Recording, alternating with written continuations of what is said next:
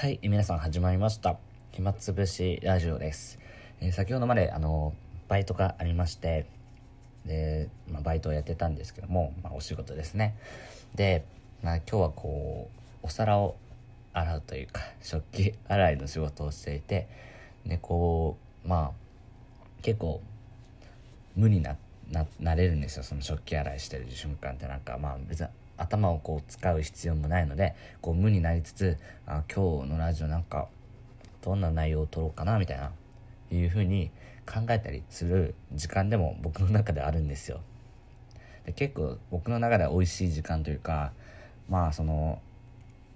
いろいろとねせかされることもないので、まあ、この皿洗いしてる瞬間っていうのは結構、まあ、居心地のいいというか、まあ、快感を覚える、まあ、非常にありがたいバイトのお時間なんですけどもこう家に帰ってくると家の方の、えー、食器もだいぶ溜まっていたのであの先ほどこう家の方のお皿をね洗ってたんですけども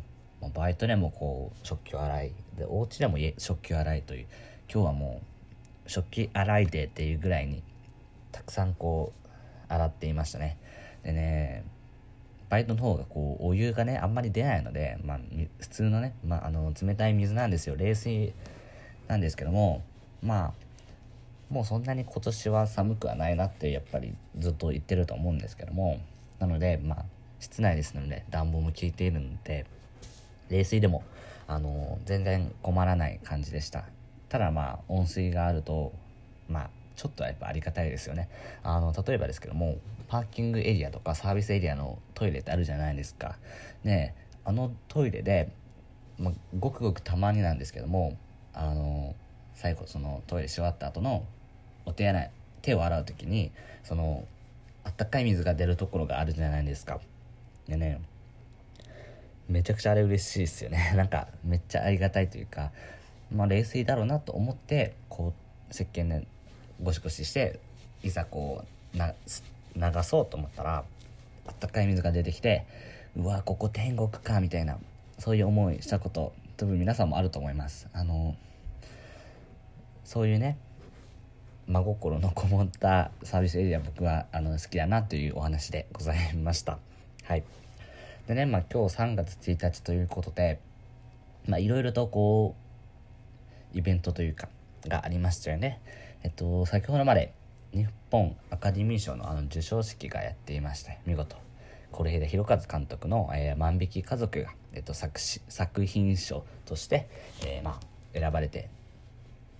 えっと、2018年度の、えー、まあ、日本で最も、まあ、優れた映画というふうに、まあ、言われた決定したわけなんですけども確かにこう万引き家族は本当に僕も公開してすぐ見に行ったんですけどもなんかこう考えさせられる映画というかで是枝監督のやっぱりあのなんかドキュメンタリーっぽい映画であったりこう見ている人に何かを訴えかけるそういう映画ですのであのところどころでこう涙ぐんでしまう部分もありましたしなんか日本って、まあ、すごく豊かな国だけども実は見えない部分で、まあ、こういう家族とかこういうまあ厳しい環境の中で生き抜いている人たちもいるんだなっていうことを改めて気づかされるような映画でございました。でねこの映画を見た後にやっぱりその後にもこう虐待とかのニュースって相次いだと思うんですよ。でそれを見るためになんかねこれからの日本はこう明るいよっていうのをできればこう今のね小さい子供たちにもあの今の小さい子供たちがこう生きていく上で、まあ、10年後20年後の日本は明るいよっていう、まあ、何かニュースとか少しでもこう見つけていきたいなっていうふうに僕はこう二十歳ながら思うんですけども、まあ、今見えている状況だとこう日本はま少子高齢化で人口が減少していくと。でまあ若年世代がで働く人っていうのが、まあ、今と比べると、まあ、ますます減っていってでその分こう税金も取れなくてでどんどん増税していってでお年寄りたちはまあ微小な年金暮らしを、まあ、責められるというそんな状況ででこう子供も全くこう産むのに適していないこの国うん、保育園が入れなかったり、まあ、教育費がほとんどもう家庭負担であったりと、まあ、そういうのを見ているとやっぱりなんか今後の日本っていうのももすごくうん発展していくのが難しいなという。なのでまあ豊かさとは何かっていうのを改めてこう考えると同時に幸せとは何かですよね。うんこんな話するつもりじゃなかったんだ。はい。ということでまあ万引き家族が受賞されましたね。他でもこうカメラを止めるなであったり「古老の地」とかあの本当にいい邦画作品があの2018年はたくさんありましたし僕個人的にはそのアニメの方で「あの未来の未来」がその長編アニメーション部門において対象になったんですけどもあのコナンとかも良かったとは思うんですけどもあの若女将小学生っていう作品がこうノミネートされていたんですよ。で僕も9月ぐらいですかね。あのたまたまこう友達に誘われて見に行ったんですけどもその見に行く前はえなんでこんな俺みんなんのっていうちょっとね少しなんかまあ自分が対この映画の対象年齢では明らかにこう離れているしこう自分が見るようなジャンルでもないしもう見た感じこうまあ女子小学生向けあのなんかなんだろうな女子小学生の読む雑誌って。ちょっと分かんないんですけども。まあ見た感じこう児童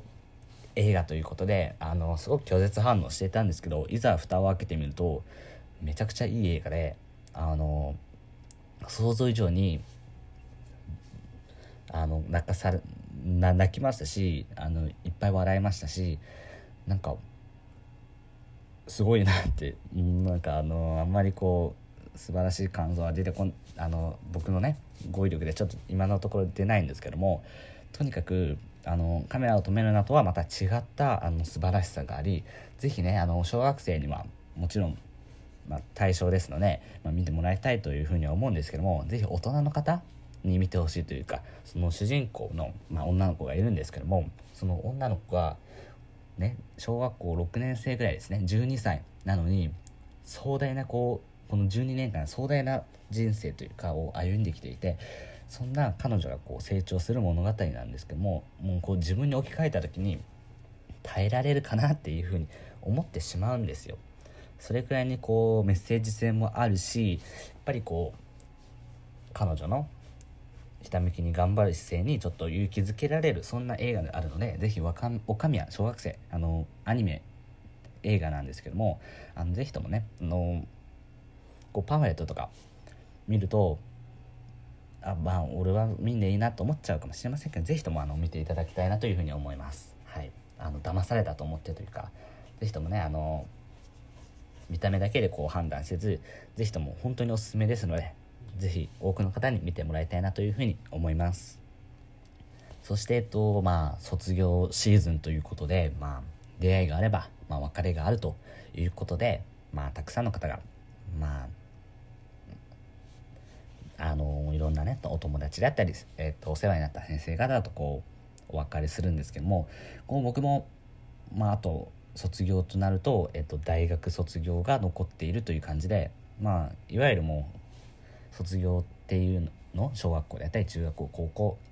で大学で、まあ、最後がもう何年後かにこう待っていてで改めてこう卒業式を振り返ってみて、まあ、小学校の時にはあの結局はその繰り上がりというかもともとこう同じ小学校だった人が同じ中学に行くっていうだけなので、まあ、そんなにこう悲しくもないというかただこうまあワンアップレベルアップするだけであって、まあ、そういうふうに考えると、まあ、悲しさっていうのはほとんどありませんでしたしで中学校はまあ少しはまあ悲しかったですかね。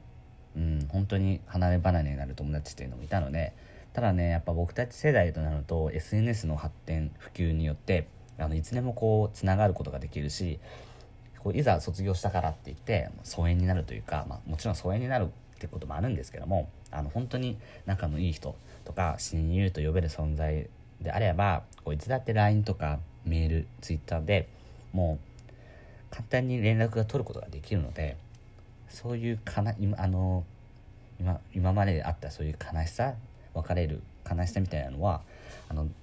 だんだんと薄れてきていってるのかなと思いますね。高校時代なんてもうあくまで僕個人ですけども正直そんなにあの寂しいとか悲しいってなくてまあちょうどね卒業式終わっても僕はこう学校に行ってあの後期のあの大学受験のためにこう勉強しに行かなくちゃいけなかったのでもうそ卒業式どころじゃないっていう感じであんまりこう感情的には揺さぶられなかった、まあ、ある意味ちょっと悲しいというかなんか勉強で頭いっぱいでいろいろとあってまあこの辺は長くなる話なんですけどちょっと友達と喧嘩してしまったこともあったんですよ。ちょうど3月のこの時期に。もう卒業間近っていう時にね、まあ、そういう僕にとってはちょっと思い出したくないというか なんかの違う意味で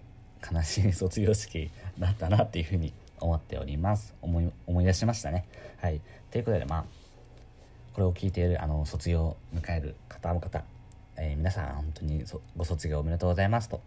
言いたいなというふうに思いますしあのぜひともねこれからもあの前だけを見てねちょっとずつでいいのであの大人になってってください。僕も少しずつあの大人になっていきたいなというふうに思っています。はい。ということで本日はこの辺になります。ありがとうございました。